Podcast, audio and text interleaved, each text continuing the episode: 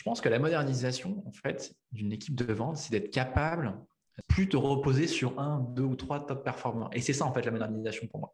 C'est être capable de te dire que, bah, en fait, tu peux industrialiser ta croissance. Euh, et donc, bah, évidemment, euh, ça passe par des bons outils. Mm-hmm. Je me répète, mais un CRM euh, et tout, et finalement un certain nombre d'outils qui vont tout autour de l'écosystème, un bon système de téléphonie, un bon système pour suivre tes KPI. Donc ça, c'est hyper important.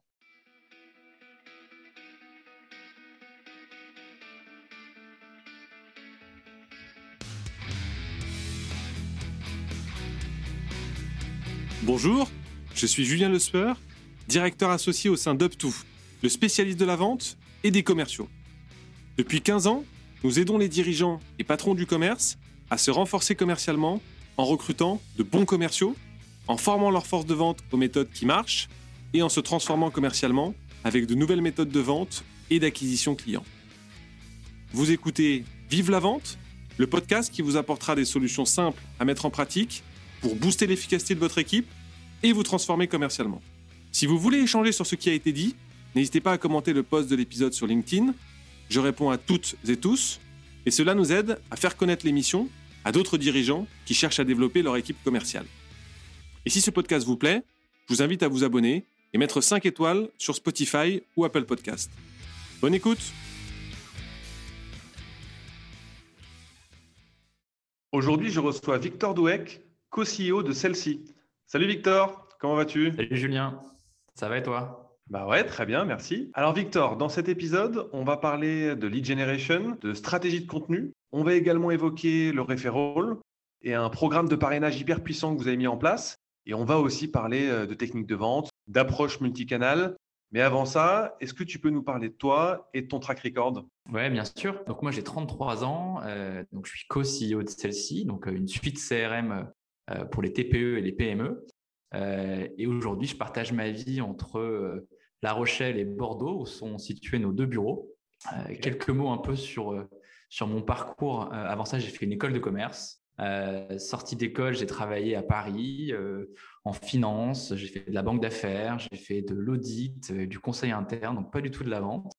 Euh, j'ai passé beaucoup de temps euh, euh, à l'étranger. Je passais 50% de mon temps à voyager pour le boulot en Europe, mais beaucoup aux US et en Asie. Et puis en 2016, ça faisait environ 5 ans que j'étais sorti d'école. Je commençais un peu à saturer des déplacements. je sentais que j'étais pas vraiment passionné par ce que je faisais. Et j'ai commencé à me poser pas mal de questions. est-ce que, est-ce que je monte une boîte? Est-ce que je quitte Paris? Ça a duré pas mal de temps. Euh, j'en parlais beaucoup autour de moi euh, à Paris, mais également à La Rochelle, qui est ma ville natale et qui est aussi la ville où Alain Mévélec et Frédéric Coulet avaient fondé celle-ci. Et, puis, et puis un jour, j'ai pris contact avec eux. on s'est rencontrés, ça a super bien matché et très rapidement, ils m'ont proposé de les rejoindre. Et c'est comme ça qu'il y a six ans, je rejoignais celle-ci, qui comptait à l'époque une, vingtaine de salariés. Euh, aujourd'hui, on est, on est euh, un petit peu plus de 100. Euh, et puis, j'ai occupé bah, successivement les postes d'abord de CFO, de COO, où j'étais en charge de tout le go-to-market, et puis maintenant de, de co-CEO. Super, et bah déjà un parcours très riche. et comment tu es tombé dans la vente de finalement d'un parcours plutôt financier à aujourd'hui bah, une expérience assez chevronnée en, vente? Ouais, bah, Clairement, je suis tombé dans la vente chez celle-ci parce que la vente, bah, ce n'était pas quelque chose que je faisais avant. Et puis chez celle-ci, bah, je l'ai pris un peu euh, en pleine face, comme on pourrait dire. Euh, bah, déjà, tu rentres dans un contexte de startup qui est en hyper croissance et qui en plus vend un logiciel pour aider les entreprises à développer leur vente. Donc là, tu n'as pas le choix. Euh, tu es, obligé de t'y mettre. Et, en fait, c'est assez marrant parce que je pense que je ne suis pas la première personne à te dire ça, mais en école de commerce, en tout cas à, à mon époque, donc il y a une dizaine d'années, on ne mettait pas du tout en avant les métiers de sales. Euh, la vente, c'était pas une profession noble. Au contraire, on mm. poussait beaucoup plus euh, à des métiers de finance, de conseil, de marketing. Euh, gestion. exactement. Et c'est assez marrant. Et en fait, on, devrait beaucoup plus expliquer que la vente, ça demande énormément d'engagement, de préparation et de rigueur, comme tous les métiers dont on vient de parler. et, j'ai le sentiment que bah, c'est plutôt une, bonne chose hein, parce que l'entrepreneuriat et, les startups ont redonné un peu leur lettre de noblesse à l'avant.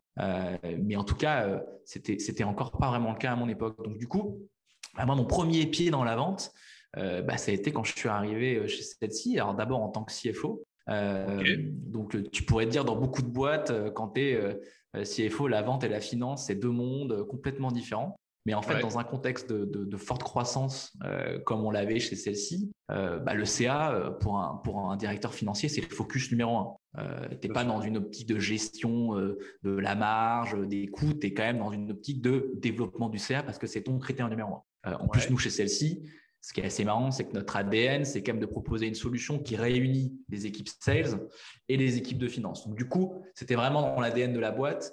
Euh, et du coup, moi, j'ai passé énormément de temps en arrivant avec, avec les équipes sales. C'était une de mes priorités, et notamment sur les KPIs parce que moi, je suis arrivé dans une boîte de 20 personnes euh, qui était encore pas euh, très structurée sur ces sujets euh, de KPIs. Et notamment, il fallait qu'on fiabilise un peu toutes ces données, être sur des chiffres, pouvoir aller un peu plus dans le détail. Et surtout, il fallait qu'on amène de la transparence.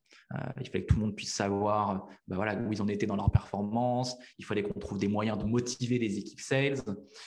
et en fait, c'est tout ce travail que j'ai fait euh, sur mes euh, premières années chez celle-ci qui m'a fait mettre un premier pied dans la vente. Euh, et puis en fait, à fur et à mesure, les années sont passées, je me suis pris un peu au jeu aussi. J'ai commencé à installer mon bureau au milieu des équipes sales. J'adorais être au centre de l'action. Et puis, bah, à un moment, tu te prends aussi un peu au jeu. Tu commences aussi à vendre toi celle-ci autour de toi. Et puis en fait, à un moment, quand tu commences à faire des levées de fonds, bah, tu deviens aussi vendeur. Et, et, tu commences à te passionner pour ce sujet-là aussi. Donc, euh, c'est comme ça que j'ai pris ensuite le poste de CEO. J'étais en charge du go-to-market. Euh, donc des équipes sales, de customer success euh, et du marketing, et, qu'ensuite, bah, avec avec Alain, j'ai repris le, le, poste de co-CEO maintenant il y, a, il y a quelques temps, avec évidemment encore un gros focus sur mon périmètre historique qui, hmm. qui, sont, qui est les sales. Ok. Et alors, dis-nous en deux mots, quelle est votre proposition de valeur euh, chez celle-ci? Avec plaisir. Bah, celle-ci, on est une suite CRM en SaaS. Euh, et en fait, chez celle-ci, on s'est donné une mission. Euh, c'est d'accompagner les TPE et les PME à travers trois étapes essentielles de leur quotidien. D'abord, développer leur activité commerciale. On est en plein dedans, avec des outils qui vont leur permettre de vendre plus, de vendre mieux. La deuxième, c'est de se faire payer facilement et rapidement. Et la troisième, c'est de simplifier leur gestion administrative, grâce notamment à la facturation et à la pré-comptabilité. Mhm. Donc, tu vois, on va un peu plus loin que les CRM classiques quand même, qui souvent s'arrêtent, on va dire, à la vente au moment où tu as envoyé un devis. Et, comment on s'y prend en fait? On a développé une solution, bah, évidemment, 100% SaaS, euh, qui du coup a deux avantages clés par rapport à beaucoup d'acteurs du marché. Première, c'est qu'elle est très simple, très simple à déployer et très simple à utiliser au quotidien. Et la deuxième, c'est qu'elle est très complète puisqu'elle permet du coup à une entreprise de gérer chaque étape de son cycle de vente sur une seule et même plateforme. Donc, tu vas retrouver aussi bien des fonctionnalités de prospection et de vente, un CRM classique, euh, mhm. mais également toutes les fonctions de facturation, de paiement, de gestion de la trésorerie que tu retrouveras plutôt sur des outils de gestion commerciale, euh, comptabilité. Et donc, c'est vraiment, si tu veux, l'objectif de réunir ces deux mondes que sont les équipes marketing et sales et finance au sein d'un seul et même outil qui aujourd'hui fait vraiment notre proposition de valeur, encore une fois, sur le marché des TPE-PME qui veulent des outils simples et intégrés. OK. Ouais, donc c'est ça qui fait euh, votre singularité et qui fait que finalement vous êtes différenciant. Exactement. OK. Et comment vous êtes organisé euh, commercialement parlant? Quelle est votre culture sales euh, chez celle-ci oui, alors chez celle-ci, on a euh, des, euh, une équipe sales qui aujourd'hui euh, s'occupe du, new business. Hein. On parlera après du, sales au sens plus large, hein, parce que chez nous, évidemment, bah, les marketing sont très impliqués dans les sales et l'équipe Customer Success vend aussi. Mais si on fait un focus sur le, new business, donc la génération de nouveaux clients, aujourd'hui, on a deux équipes euh, on a une équipe de qualification et de prospection hein, euh, qui sont composées de SDR. Donc les SDR, chez nous, c'est qualifient les leads inbound. Et on a les BDR euh, qui, eux, vont prospecter et générer des leads en outbound. Donc ça, c'est la première équipe. et puis, on a une deuxième équipe d'account exécutive qui est en charge de présenter le produit, d'accompagner finalement les clients euh, sur leurs problématiques, parce qu'en fait, il faut savoir que nous, on est un outil ultra central euh, pour les TPE, les PME. Euh, on est parfois un de leurs premiers outils, ou en tout cas celui qui est le plus utilisé au quotidien, parce que c'est celui qui leur permet de vendre. Et donc, bah, évidemment, elles, reposent énormément d'enjeux de leur quotidien sur le déploiement d'un outil comme celle-ci. Donc, en fait, dans la vente, chez nous, il y a un vrai enjeu finalement aussi d'accompagnement, mmh. de leur amener des bonnes pratiques, de pouvoir éventuellement les aider à mettre en place certains process. Parce qu'en fait, mmh. souvent, on arrive avec des prospects. Il faut imaginer que les PME, tout le monde pense que les PME, c'est des besoins simples. Mais la réalité, c'est qu'une PME, elle a des besoins aussi complexes que, que, que beaucoup de grands groupes. En tout cas, en tout cas dans, la, dans, la, dans, la, dans le quotidien de l'entrepreneur ou du dirigeant, bah, c'est très complexe. Et en fait, souvent, euh, ce qu'on voit, c'est euh, des dirigeants qui euh, ont besoin que l'outil s'adapte à eux. Et encore une fois, c'est normal et c'est aussi le, rôle des outils. Mais il y a des limites parce que tu ne peux pas non plus avoir un outil qui s'adapte à X mille problématiques parce qu'il y a autant de problématiques qu'il y a de boîtes. Et donc, en fait, nous aussi, notre rôle, c'est aussi d'amener finalement ces bonnes pratiques qui vont amener à modifier certains process euh, des boîtes euh, et qui pourraient être plus efficients finalement, parce que parfois elles n'ont pas forcément les, bonnes pratiques. Et donc ça, c'est aussi le rôle de nos accounts exécutifs, euh, tout en faisant la démo du produit et de répondre un peu à tous leurs enjeux. Donc ça, c'est notre équipe sales.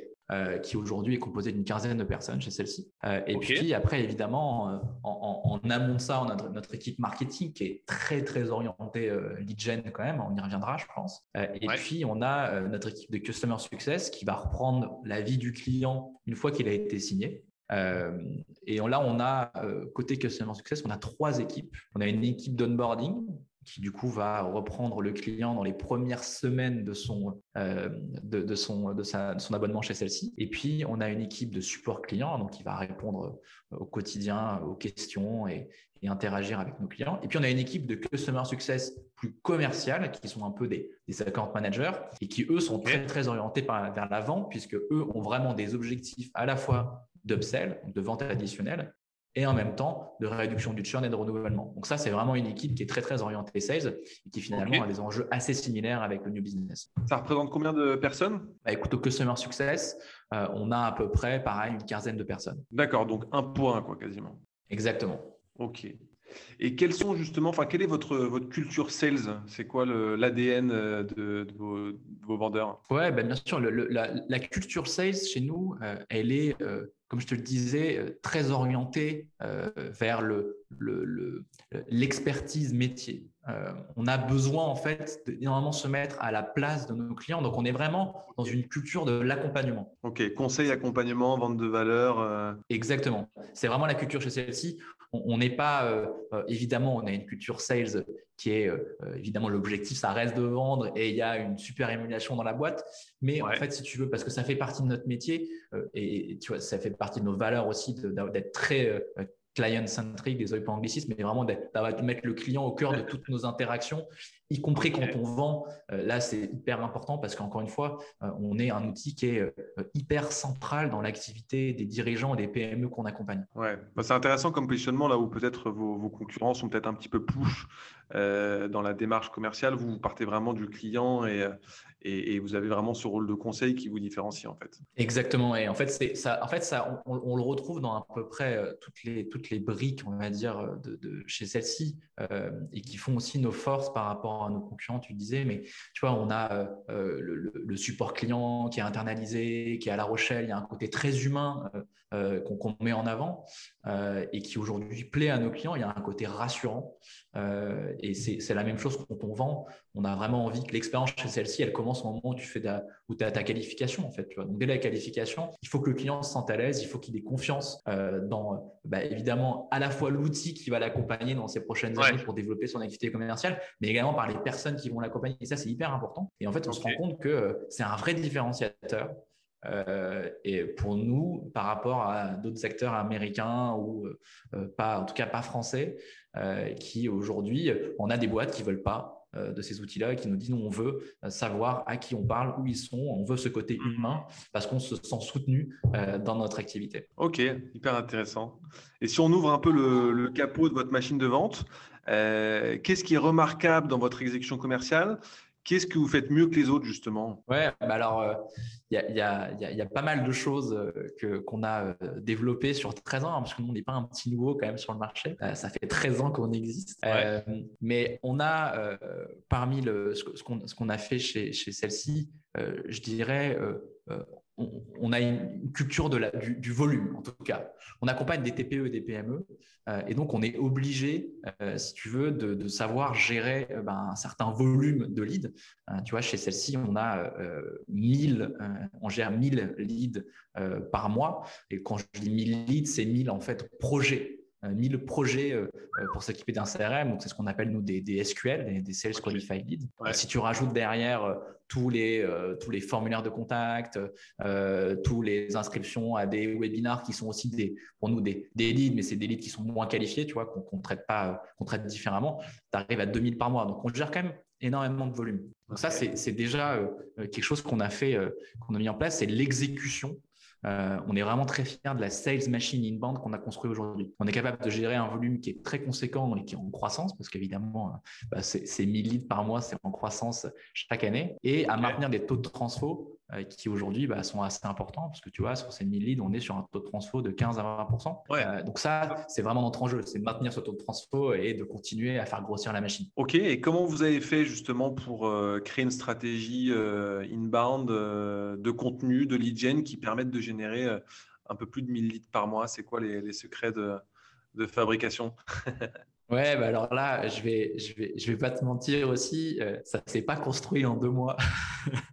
Euh, c'est vrai qu'on a, on a 13 ans d'existence et on a énormément travaillé sur les fondamentaux qui sont devenus en fait pour nous des vrais actifs en fait. Euh, déjà, euh, on a euh, bah, pendant 13 ans, on a cravaché, on a cravaché sur notre produit parce que, bah, comme je te le disais tout à l'heure, on a des enjeux fonctionnels hyper importants. les PME, elles ont besoin d'avoir un outil. Et il y a ce côté, en fait, une, PME aujourd'hui, elle a besoin d'un. Si elle peut avoir qu'un seul outil pour faire tout, bah, ça lui convient. Parce que pour elle, bah, connecter des outils entre eux, c'est compliqué, c'est cher, elle n'a pas forcément la compétence en interne. Euh, tu vois, on dit souvent aujourd'hui que voilà, les API, on peut faire plein de choses, et c'est vrai. Mais en fait, mm. quand tu es une TPE de 10 personnes, euh, enfin, tu n'as même pas forcément conscience de ces enjeux-là et tu n'as pas envie de te compliquer la vie. Donc, si tu peux avoir un outil qui fait tout ou quasiment tout, bah, c'est franchement, c'est mieux. La réalité, c'est qu'on ne fera jamais tout, mais en tout cas, on peut faire beaucoup de choses pour les accompagner. Euh, mm. Et c'est vrai que nous, depuis le début, on a investi 25% de notre chiffre d'affaires sur la R&D chaque année. C'était vraiment hyper important pour nous d'investir là-dessus. C'était des centaines de milliers d'heures de développement et c'est ce qui fait aussi aujourd'hui un euh, bah, gros avantage concurrentiel et une barrière à l'entrée pour d'autres acteurs. C'est qu'on a cette cette expertise produit euh, qui aujourd'hui bah, fait que voilà, on a une vraie force sur le marché. Et, pour construire un produit qui est à la fois super complet pour gérer ta vente, ton paiement, tes factures, tout dans une même plateforme, bah, évidemment, euh, ça, demande, ça demande beaucoup de temps. Et ça, bah, c'est aujourd'hui un premier point d'entrée qui fait notre crédibilité sur le marché. Le deuxième, je dirais que c'est la marque. Euh, on a aussi énormément investi euh, à travailler les fondamentaux de l'inbound marketing, tu le disais tout à l'heure, euh, en SEO, à travailler du contenu sur notre blog pour nous positionner en expert bah, sur la vente, sur la facturation et sur la comptabilité, qui sont en fait les trois sujets. Nous, on a quand même cette triple expertise-là qu'on se doit d'avoir sur notre marché des, PE et des PME. Donc ça, c'est bah, évidemment, c'est des années aussi euh, de travail et de, et de contenu. Donc en fait, nous, on avait des équipes marketing qui ont toujours été euh, quasiment de la même taille que nos équipes de vente. Tu vois, c'était vraiment ça les ratios. On était quasiment sur un pour un. Ben ouais. Ok. Et, donc euh, beaucoup de webinars aussi, beaucoup d'événements physiques. À l'époque, on pouvait le faire. on en fait un peu moins depuis quelques temps. Euh, ça marche les webinars ou pas? Ça c'est. Est-ce que tu as une breaking news? Ça, marche vraiment les webinars? Ouais, chez nous non, mais chez nous c'est une vraie. Euh, c'est pour le coup un vrai canal d'acquisition et on voit il y a une vraie demande en fait. Il y a une vraie demande. après, ça dépend ce qu'on appelle webinar, mais nous, il y, a, plusieurs types de webinars chez celle-ci. Tu vois, tu as le, quelque chose qu'on fait assez régulièrement, c'est euh, un, webinar un peu de, euh, je dirais, d'explication que ce qu'est une solution CRM. Donc, en fait, ça, c'est un prospect qui n'a pas forcément envie euh, d'aller ouvrir un compte trial chez nous et de regarder, qui est peut-être un peu pas hyper à l'aise avec le fait de se retrouver seul sur une démonstration avec un commercial. Par contre, il se dit, bah, si je peux juste euh, écouter, euh, bah, avoir une petite démonstration de ce qu'est un CRM, à quoi ça sert, comment ça va m'accompagner au quotidien, sans avoir une interaction tout de suite, ça peut être un premier point d'entrée. Il y a plein de dirigeants qui sont pas hyper à l'aise avec le fait de tout de suite prendre un call. Donc ça, ça nous aide vraiment en fait à générer du lead et en fait à passer la première étape qui peut bloquer un prospect avant de se lancer. Et puis après, on fait énormément de webinaires aussi avec des partenaires technologiques. Je te le disais tout à l'heure, euh, on, a, on est très complet, mais on ne peut pas tout faire. Euh, et nous, on a chez celle-ci, euh, on a, on a, développé une marketplace avec plein de connecteurs, avec énormément d'outils. Et en fait, aujourd'hui, ben, on est capable de se connecter avec quasiment 100 solutions SaaS du marché en natif. Et puis mm-hmm. après, évidemment, ce nombre-là va augmenter parce qu'il n'y a pas de raison qu'on ne puisse pas se connecter avec quasiment euh, toutes les solutions qu'on ont une API. Et donc, forcément, bah, on fait aussi beaucoup de webinaires avec euh, des solutions euh, technologiques partenaires pour expliquer bah, comment celle-ci peut se plugger avec tel outil ou tel autre outil et donc aider des entreprises qui auraient des problématiques peut-être plus métiers sur leur quotidien. Donc ça, ça marche. C'est vraiment pour nous euh, un vrai canal d'acquisition euh, et, on, continue de le faire. Euh, et puis je dirais, il y a aussi quelque chose qui, celle-ci, est très fort, c'est l'identité de marque. Je pense que depuis le début, on a vraiment travaillé un côté sympathique. C'était hyper important pour nous que, que les, les, les, gens nous aiment, nous aiment bien, en tout cas trouvent un côté sympa à la marque. on s'était installé à La Rochelle, c'était un choix qui était il y a 13 ans, faire une startup à La Rochelle, euh, c'était pas quelque chose de très. C'est à Paris. euh, on organisait, bah, pareil, à l'époque, on pouvait le faire. On faisait la French Startup Cup, euh, qui était une, une course, une régate de bateaux qui invitait quasiment une cinquantaine de startups chaque année à participer. Et, tout ça, tu vois, ça contribuait à créer de la notoriété et à donner un côté sympathique à la marque. Aujourd'hui, on, a, on continue, on a investi 1% de notre chiffre d'affaires dans une initiative qui s'appelle Ceci Initiative, qui est en fait bah, du, des dons à des associations, du mécénat, du sponsoring sportif autour de la voile. Donc c'est tout ça qui aujourd'hui euh, bah, fait construire notre, euh, notre marque et qui fait que eh bien on arrive à, à, générer autant de leads. Et puis le troisième point, c'est hyper important pour nous, et on aura l'occasion d'en reparler, c'est le bouche à oreille, euh, et notamment notre programme de parrainage.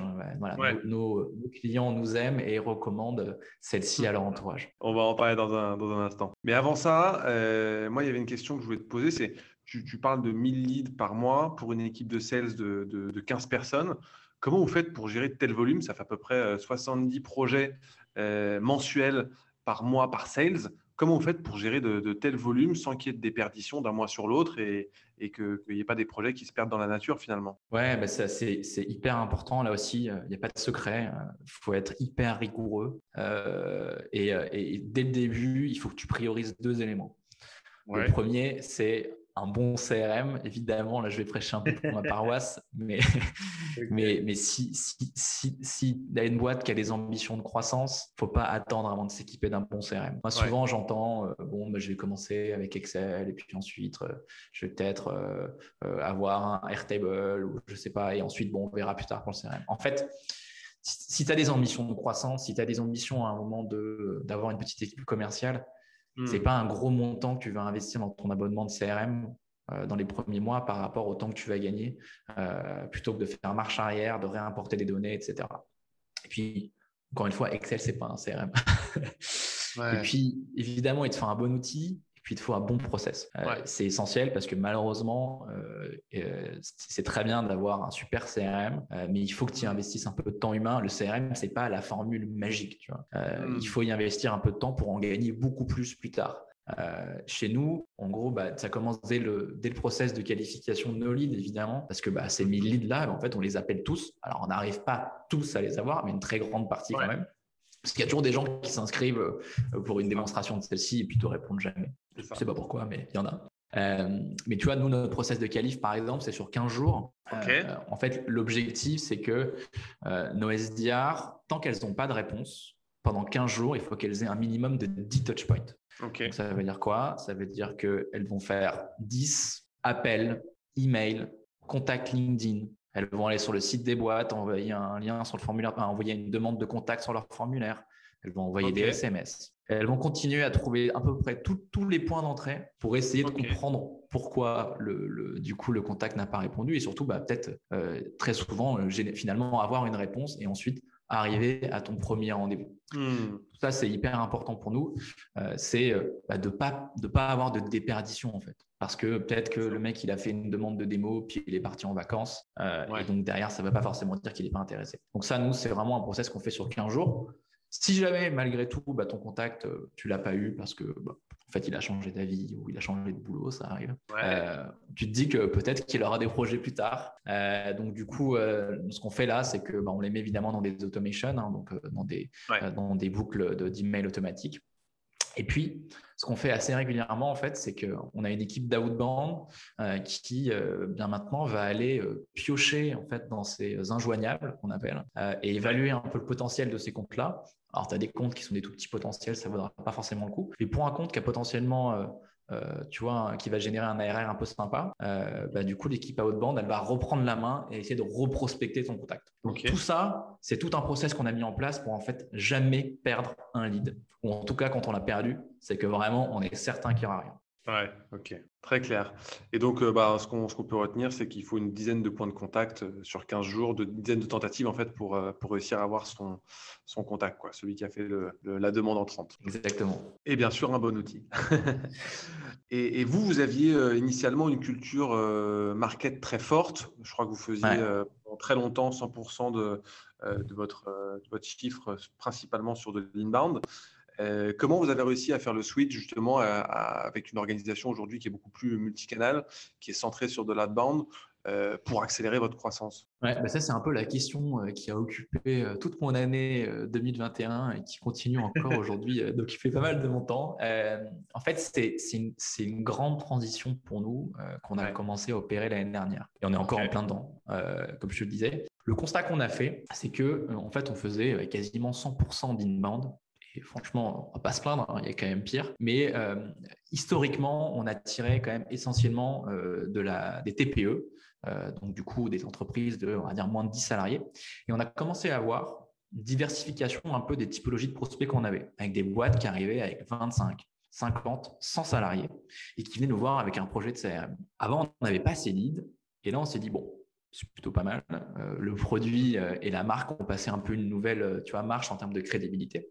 Et voilà, franchement, le produit aussi avait passé une étape qui, du coup, justifiait qu'on ait cette typologie de lead. Et du coup, on a vu le panier moyen augmenter et on a vu la typologie de clients changer.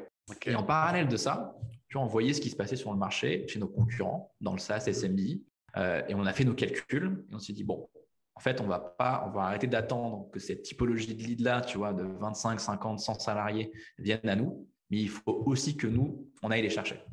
Bien sûr. Euh, et donc, parce que, en fait, finalement, ce qui, ce qui est important, c'est c'est derrière tout ton modèle économique parce que toutes les boîtes n'ont pas forcément vocation à faire de la haute bande. Si euh, tu as un modèle 100% self-service avec un petit panier moyen, bah, ça va probablement pas être rentable pour toi. Euh, mm-hmm. et donc là, justement, parce qu'on avait ce panier moyen qui augmentait, bah, ça avait du sens pour nous. Euh, sachant qu'en plus, nous aujourd'hui, on accompagne tous nos clients, tu vois, on leur parle quasiment tous. Euh, et donc, on s'est dit, bah, on va aller viser ces boîtes qui sont capables de mettre à partir de 10 utilisateurs sur la plateforme. Euh, donc, on reste sur de la PME quand même, mais de la PME un peu plus grosse. une fois qu'on a dit ça, c'est pas hyper simple à appliquer du jour au lendemain, parce qu'en fait, comme tu le disais, nous, on a fait un peu l'inverse de beaucoup de startups qui commencent en outbound puis ensuite se développent en inbound. Nous, on a démarré de l'inbound dès le début. Et donc, on n'avait pas cette culture de la prospection euh, en interne. On avait plutôt bah, une culture, comme je le disais tout à l'heure, de l'accompagnement, de l'expertise. Euh, et, en fait, pas une culture vraiment euh, de prospection, chasse. nos SDR, bah, ils sont habitués à qualifier des projets entrants. Nos accounts exécutifs, bah, ils, sont, ils sont habitués à, fait, à avoir des prospects qui arrivent déjà avec un projet sur lequel ils vont les conseiller tout ça, ça a été un vrai changement en termes de culture. Euh, et nous, on s'est dit, bah, on ne veut pas non plus casser une sales machine qui fonctionne hyper bien bah euh, sur l'inbound. Donc, on va créer une nouvelle équipe from scratch. Donc, euh, on garde l'équipe historique, nos SDR et nos accounts exécutifs qui vont gérer tout l'inbound. Mais on va créer une nouvelle équipe et on va montrer que la haute ça fonctionne. On va mmh. montrer à toute l'équipe commerciale qu'on peut le faire et si ça fonctionne, et c'est le cas, eh mhm. bien ensuite, probablement qu'on pourra un peu rebattre les cartes. Donc, on a fait quoi? On a créé une équipe avec trois, trois, trois personnes rapidement. Euh, mhm. Une personne au, au gros côté marketing qui avait vraiment l'objectif de générer des contacts, de cibler, de segmenter un peu la typologie de prospects qu'on voulait. Des bidiards, donc du coup, qui eux faisaient du cold call et du cold email. Et un account exécutif qui prenait uniquement les opportunités générées par les bidiards. Donc, il ne faisait pas d'inbound, il faisait que de la haute-bande. OK. Donc là, ça a été, euh, bah, c'est ce qu'on a mis en place, tu vois, sur le, troisième trimestre l'année dernière, donc c'est encore tout récent. Euh, mais euh, on est plutôt, on est plutôt très content des résultats. Là, tu vois, sur le quatrième trimestre, on a généré une centaine d'opportunités, une trentaine de clients. Donc c'est le début, mais tu vois, on est prêt, on est prêt à scaler ça et, et, et du coup, bah, c'est un de nos enjeux sur cette année pour développer notre chiffre d'affaires. Super. Tu m'expliquais aussi un peu plus tôt euh, qu'une de vos bonnes méthodes de vente, c'est d'avoir mis en place un programme de parrainage euh, qui génère, je crois, à peu près un tiers de vos euh, nouveaux clients. comment vous avez mis en place tout un système qui est quasi automatisé pour générer de nouvelles opportunités de parrainage? Alors ça, c'est un choix qu'on a fait très rapidement chez celle-ci, c'est de mettre en place ce programme de parrainage. En fait, nos clients nous recommandent à leur entourage euh, et touchent une commission sur l'abonnement du filleul. Donc, il y a un vrai intérêt financier pour eux euh, direct euh, à, nous recommander. Aujourd'hui, c'est 30% de nos nouveaux clients, donc c'est quand même pas négligeable. Et il faut savoir que sur ces leads-là, c'est des leads qui sont bah, ultra qualifiés parce qu'on a quasiment 50% des clients du coup issus du parrainage qui signent sans même faire une démo. pour nous, c'est un canal qui est hyper rentable, hyper intéressant. Ouais, 50%. Ah ouais, c'est incroyable. Mais en fait, il y, a beaucoup, euh, il y, a beaucoup aussi d'écosystèmes euh, dans au sein euh, entre, entrepreneurs. voilà, je, montre la solution. C'est presque c'est presque nos clients qui font la démo de l'outil au prospect. Et donc, bah, pour nous, c'est hyper important d'avoir ce canal-là. Et puis, c'est aussi un super signe de bonne santé et que nos clients mmh. sont satisfaits et nous recommandent dans leur entourage. Donc, on a on a mis en place ce système. Et ensuite, ce qu'on a voulu faire, bah, c'est d'essayer de, de, de, scaler un peu ce, et d'automatiser un petit peu ce, ce process.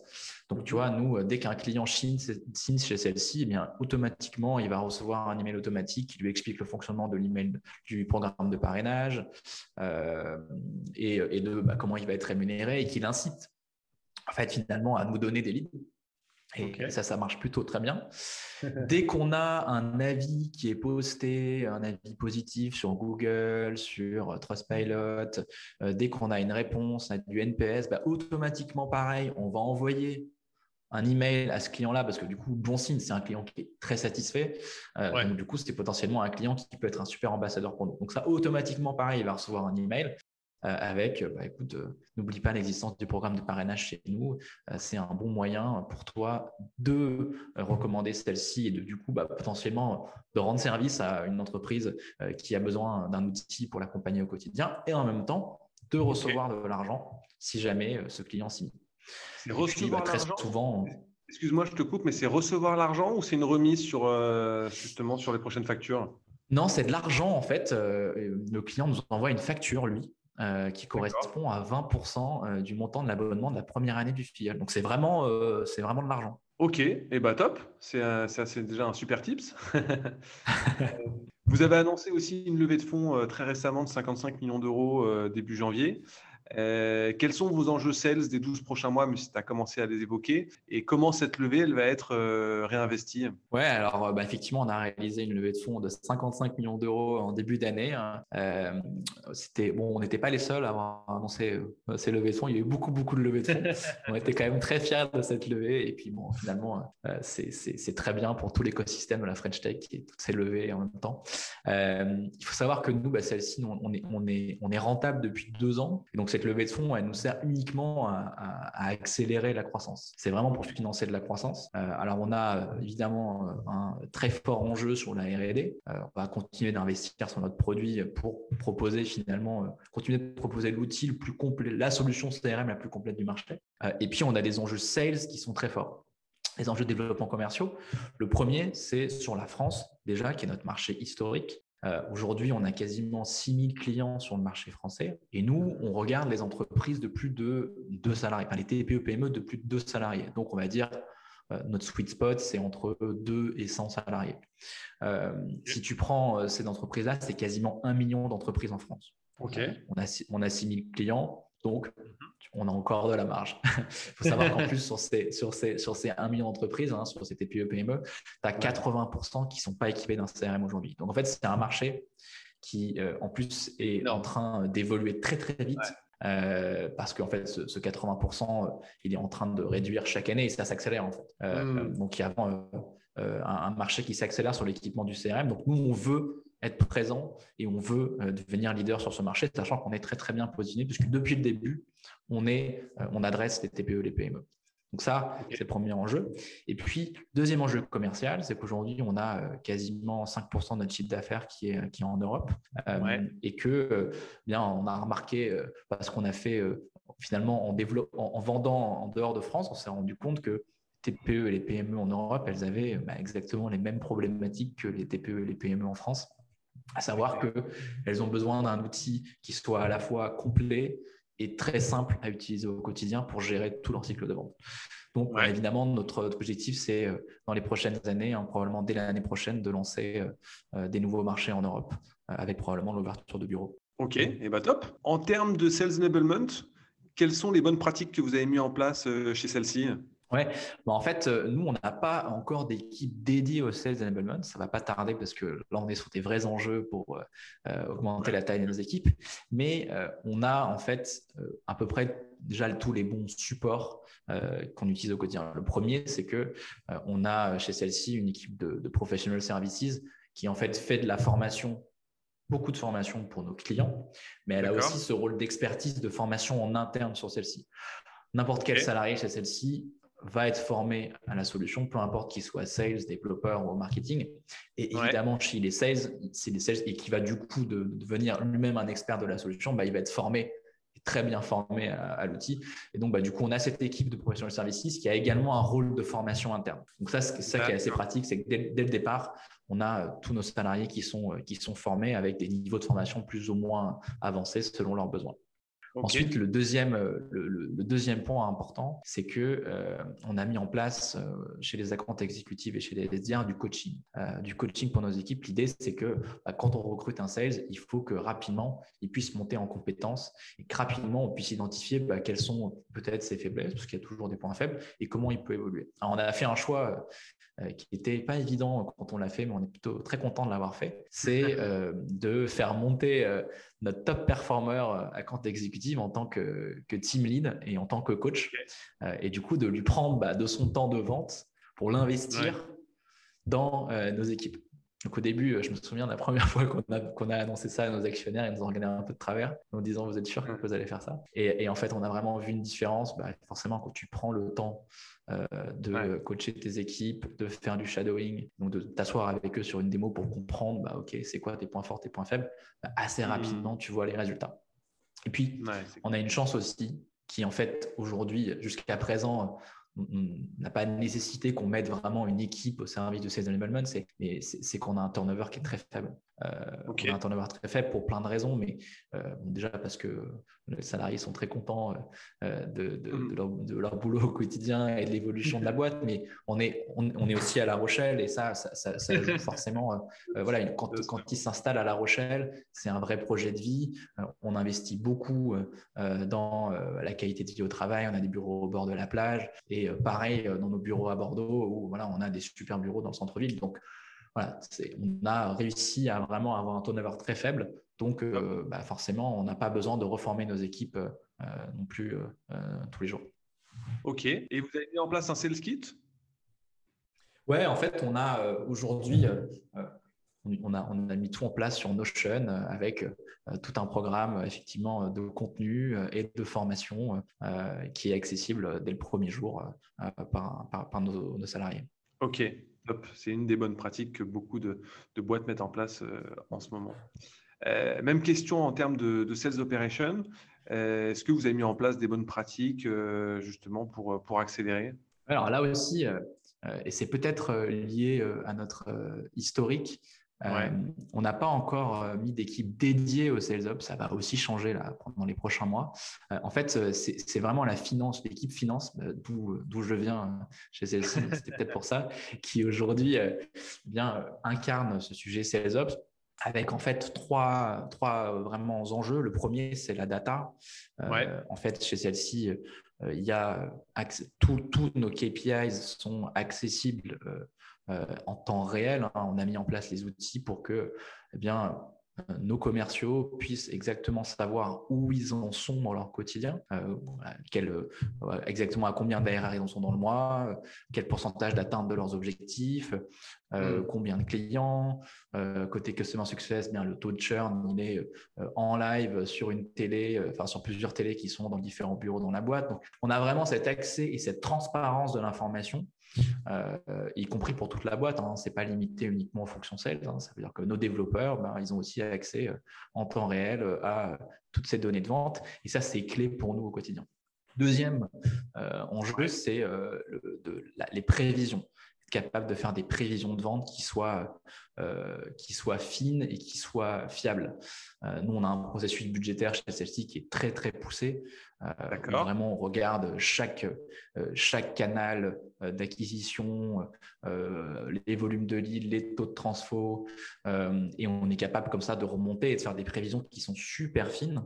Et mmh pareil, ce forecast, il est complètement transparent. C'est-à-dire que nous, il n'y a pas de budget dans la boîte. Il n'y a pas un budget pour la finance et un budget pour les sales. Enfin voilà, c'est vraiment tout ce processus budgétaire est très transparent pour les équipes. Et donc, du coup, ben, on a des forecasts de vente qui sont euh, très précis et, ça fonctionne bien parce que, et c'est une de nos forces aussi, euh, eh bien, on atteint toujours, euh, on est toujours très très proche de nos objectifs d'ailleurs souvent au-dessus, mais on n'est pas dans un, on n'est pas dans une boîte où tu as un écart énorme. Et ça, franchement, sur la prédictabilité, la prédictabilité de notre chiffre d'affaires, on est vraiment très très content de ce qu'on a réussi à faire. Et c'est hyper motivant aussi pour les équipes parce qu'elles savent en temps réel où elles en sont, elles savent quels sont leurs prévisionnels, et en fait, elles se rendent compte qu'on atterrit bah, souvent euh, légèrement au-dessus de ce qu'on avait prévu, voire parfois bien au-dessus. Et ça, c'est super motivant pour une équipe. Puis troisième, c'est les outils. Euh, évidemment, euh, on dit souvent que ce sont toujours les cordonniers qui sont les plus mal chaussés, et que du coup, euh, bah, c'est pas parce que tu vois un CRM que tu utilises bien. Bon, on n'a quand même pas le choix, hein, il faut qu'on l'utilise bien. On ne peut pas se permettre de mal l'utiliser parce qu'en fait, bah, on fait des démos au quotidien de notre outil, donc on l'utilise au quotidien. et donc forcément, bah, on, a, on a vraiment cet outil. Et puis, on a énormément d'outils hein, qui viennent se plugger autour. C'est vraiment dans notre ADN de faire appel à pas mal de SaaS pour nous aider au quotidien. Donc, c'est ça un peu nos pratiques aujourd'hui de, de SalesOps. Ok. Et alors, comment tu fais, parce que tu as pas mal parlé de, de, KPI, de process, comment tu fais justement pour, euh, pour mettre en place des KPI et des process qui sont vertueux pour la boîte, sans pour autant devenir une boîte 100% euh, drivée par les data euh, ou qui fait perdre du temps en reporting aux, équipes sales notamment? En fait, tout démarre avec le recrutement, je pense. Nous, on vend une solution de CRM, donc si nos sales ne sont pas convaincus de l'intérêt de remplir euh, un CRM dans leur quotidien, ils vont avoir un problème de culture. Euh, et surtout, bah, ils vont se rendre compte qu'ils vont avoir du mal à vendre. Donc en fait, je crois qu'il n'y a, rien de plus démotivant aussi pour une équipe sales de ne pas, pas avoir de gestion de la performance. Et donc de ne pas avoir à la fois, comme je te le disais tout à l'heure, des objectifs qui sont clairs et réalistes, des moyens de suivre ces objectifs en temps réel et d'être capable de prévoir en fait les prochaines semaines et de savoir, tu vois, quand mettre l'accélérateur pour un sales. Bah, ok, il me reste une semaine avant la fin du mois. Ok, euh, je sais que j'en suis à que 60% de mes objectifs, donc là je mets l'accélérateur. Et en fait, c'est tout ce travail finalement qui, qui demande une certaine rigueur, mais c'est pas non plus, enfin, c'est, en fait, c'est pas grand chose au regard de, ce que ça t'apporte, mais euh, de bien remplir ton CRM, euh, de bien avoir la data en temps réel, qui te permet en fait de créer l'émulation d'une équipe sales. Parce que si tu n'as pas tout ça, tu vois, tes objectifs, capable de les prévoir et de les suivre, c'est compliqué de créer une émulation sales. C'est un peu celui qui parle le plus fort et c'est pas comme ça que tu crées une équipe qui performe. Hmm. Ok. Et justement, en termes de management, euh, vous êtes, j'ai l'impression, bien en avance sur le marché vous avez euh, de la diversité, un, taux d'inclusion qui est, assez élevé. Euh, comment tu fais pour euh, libérer le, potentiel de, tes collaborateurs et notamment de tes sales? Ouais, ben en fait, je pense que, et ça, c'est vraiment un point qui est hyper important, c'est justement d'être capable de libérer le, potentiel de, tes commerciaux. et, tu vois, je pense que c'est un, des premiers conseil que, je donnerais pour libérer le potentiel de tes commerciaux au maximum, bah, il faut que tu poses des vraies questions sur l'organisation assez vite en fait. Parce que si ton équipe, et en fait, c'est ce qu'on a rencontré chez celle-ci et c'est ce que beaucoup de boîtes, et je leur souhaite, vous rencontrer euh, en faisant de la croissance, c'est que bah, ton organisation, elle va avoir besoin de changer et un sales, pour pouvoir performer, bah, il faut qu'il soit euh, euh, bien accompagné, qu'il soit bien managé sans être micromanagé. Donc, c'est trouver un peu le juste milieu et de poser des bonnes questions sur finalement l'organisation en fait, que tu vas avoir dans le futur. Quoi. Et, et là-dessus, bah, en fait, il y a pas de, je pense qu'il n'y a pas de, formule magique. Euh, déjà, ça dépend vachement de ton business. Ouais. Euh, et, ce qui est sûr, ce qui est sûr, c'est que il y a plein de dirigeants qui se sont déjà posé les mêmes questions que toi. Euh, donc, ça, c'est une certitude. Parce que moi, je vois beaucoup de gens qui se creusent les méninges, qui parfois enfin, se, posent énormément de questions, ne trouvent pas ce genre. Mais en fait, ton problème, c'est sûr qu'il y a quelqu'un qui l'a déjà rencontré. Donc, il ne faut pas hésiter à aller solliciter des dirigeants de boîte. moi, je, le fais très régulièrement. Euh, je parle avec beaucoup de CEO, avec beaucoup de VP Sales, euh, de boîtes qui euh, sont parfois en avance de phase sur celle-ci. et j'ai très régulièrement des réponses. Enfin, C'était assez facile. Euh, je pense que tout le monde est preneur un peu d'échanger et ça marche dans les deux sens. Euh, hmm. et donc, moi, je, vraiment, je conseillerais à tout le monde bah, d'identifier un peu des boîtes qui ont des problématiques, qui en tout cas, d'après eux, ont des problématiques similaires, ou en tout cas qui, qui, les inspirent et de demander conseil. Ouais, d'échanger avec ses pairs un maximum, en fait. Hein. Exactement. Ok. Et si on se réfère aussi à l'actualité du moment, quel conseil tu pourrais donner aux patrons qui, euh, cherchent à accélérer euh, fortement et à doubler leur force de vente d'ici 2-3 euh, ans? Ouais, bah, je dirais que c'est un peu une, tout est une question un peu d'échelle. je pense qu'on a évidemment pas les mêmes enjeux quand tu passes de 5 à 10 ou 15 sales, comme nous on l'a fait ces dernières années, que bien dans les prochaines années, on va passer de 15 à 100. Maintenant, je pense qu'il y a quand même des fondamentaux qui valent à peu près à toutes les étapes. Euh, et les fondamentaux, bah, c'est euh, évidemment euh, le recrutement. Et je pense qu'en fait, finalement, à peu près à toutes les étapes, ça vaut le coup d'investir du temps dans le recrutement. Je pense que très souvent, et notamment quand on est petit et qu'on n'a pas le temps, et je sais parce qu'on a aussi fait ces erreurs-là chez celle-ci, bah, tu te dis que bah, finalement, il faut recruter vite pour aller vite. Mais en fait, mmh. si tu recrutes vite, bah, tu augmentes les chances que tu aies fait un mauvais recrutement. Et alors là, le temps que tu vas perdre pour euh, ensuite potentiellement te séparer de cette personne, euh, puis ensuite euh, devoir recruter et reformer, c'est un facteur de quatre fois énorme, énorme. Donc, moi, je dirais que c'est vraiment le, premier point, un des premiers fondamentaux, c'est vraiment d'essayer d'investir du temps dans le recrutement. Investir aussi, évidemment, du temps dans la formation, mais le recrutement, c'est vraiment la base. Euh, et puis, euh, mais le nerf de la guerre, voilà, c'est vraiment, euh, c'est c'est l'humain qui finalement va faire que ta boîte réussit. C'est pas forcément le produit, c'est pas forcément la meilleure marque, c'est vraiment l'humain. Donc euh, ouais, je pense que vraiment c'est le premier, premier conseil que je donnerais. Ok, et bah top, c'est un bon conseil qui me va bien. en plus, dans le contexte actuel, c'est sûr le, recrutement des sales, ça devient très très compliqué. Donc c'est un enjeu qui, qui concerne tous les dirigeants commerciaux aujourd'hui. On a aussi beaucoup de patrons et de DIRCO qui nous écoutent et qui cherchent à moderniser leur machine de vente et commencer leur transformation commerciale. Ce serait quoi tes conseils pour euh, justement pour se moderniser en vente et par quoi commencer en fait hein? Ouais, bah, en fait, je pense que la modernisation en fait d'une équipe de vente, c'est d'être capable de, finalement plus reposer uniquement sur, euh, bah, je sais pas, parce que justement parce que tu as fait un beau recrutement euh, et c'est essentiel, mais c'est pas parce que tu as fait un bon recrutement que euh, du coup tu peux te reposer tout sur cette personne. Donc il faut finalement que tu puisses plus te reposer sur un, deux ou trois top performers. Et c'est ça en fait la modernisation pour moi. C'est être capable de te dire que bah, en fait tu peux industrialiser euh, ton, ton, ta croissance. et donc bah, évidemment ça passe par des bons outils. Mm-hmm. Je me répète, mais un CRM et tout, et euh, finalement un certain nombre d'outils qui vont tout autour de l'écosystème, un bon système de téléphonie, un bon système pour suivre tes KPI. Donc ça, c'est hyper important. Ça passe pas. Et je pense que la modernisation aussi, aussi c'est d'investir du temps dès le début dans euh, le suivi de la data et tes KPIs pour ta boîte. c'est jamais un mauvais investissement.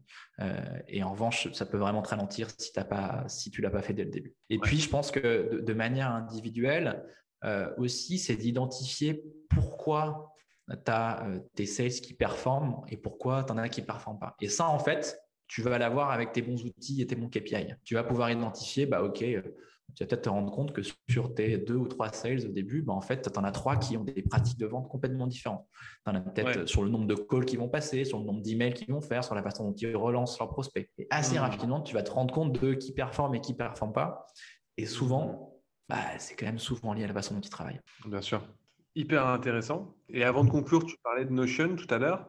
Est-ce que tu as euh, deux ou trois outils euh, que tu trouves waouh et que tu recommanderais à nos auditeurs? Oui, bien sûr. Euh, bon, évidemment, je, suis obligé de le dire, mais celle-ci, pour plein de raisons, mais, mais, je vais en citer une, c'est justement d'avoir accès à toute cette information client et plus que uniquement la vente, hein, disons tes opportunités, tes devis, mais également tes paiements, tes factures.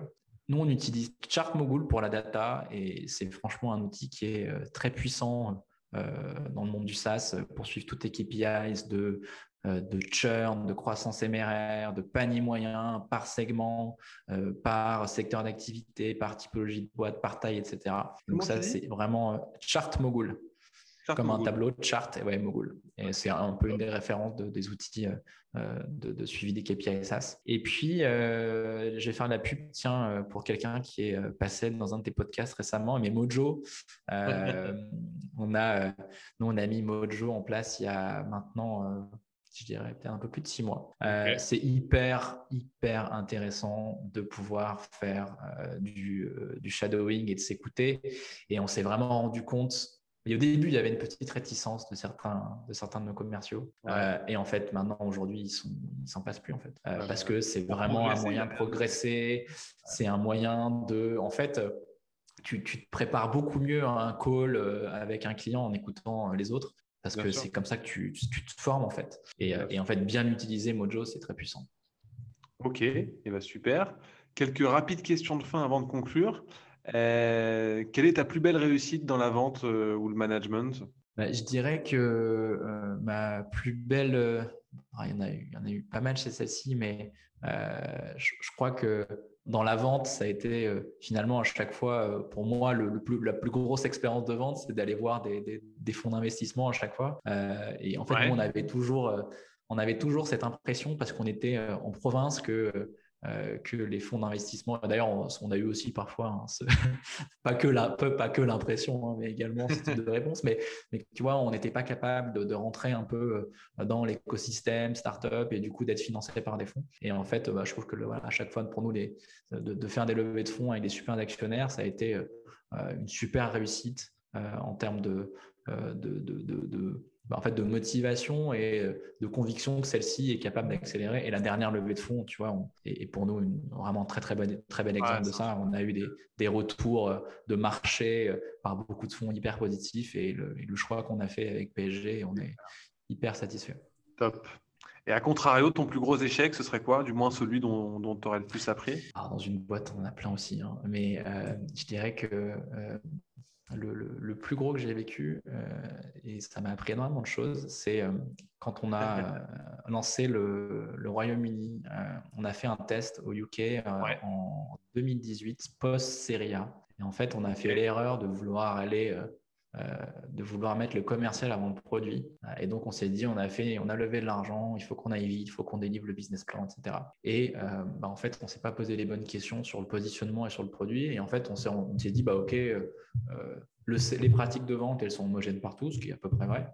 Euh, et en revanche, bah, c'est vrai que le sujet de facturation, de comptabilité, bah, c'est un peu un truc qu'il faut localiser. Bon, bah, c'est pas grave, on va faire que, euh, on va y aller qu'avec le CRM. Là, en fait, tu te retrouves en concurrence frontale, surtout au UK, avec à peu près tous les acteurs du marché. Et ta proposition de valeur, bah, tu, elle est qu'à moitié, donc en fait, elle est à zéro. Euh, et donc, ça, on s'est pris ça un peu en pleine face. et ça, ça a été un, un peu un échec. Et clairement, ça nous a appris beaucoup de choses. Ok. Euh, et, quel est le meilleur conseil professionnel qu'on t'ait déjà donné? Le meilleur conseil qu'on m'ait donné, je dirais que c'est de mettre plus de temps dans l'humain. Euh, vraiment, d'investir du temps dans l'humain, euh, évidemment dans, la formation. évidemment. Mais en fait, vraiment, dans l'organisation de manière générale, mais tu peux avoir vraiment le meilleur produit entre les mains, les plus hmm. beaux bureaux, le plus beau branding.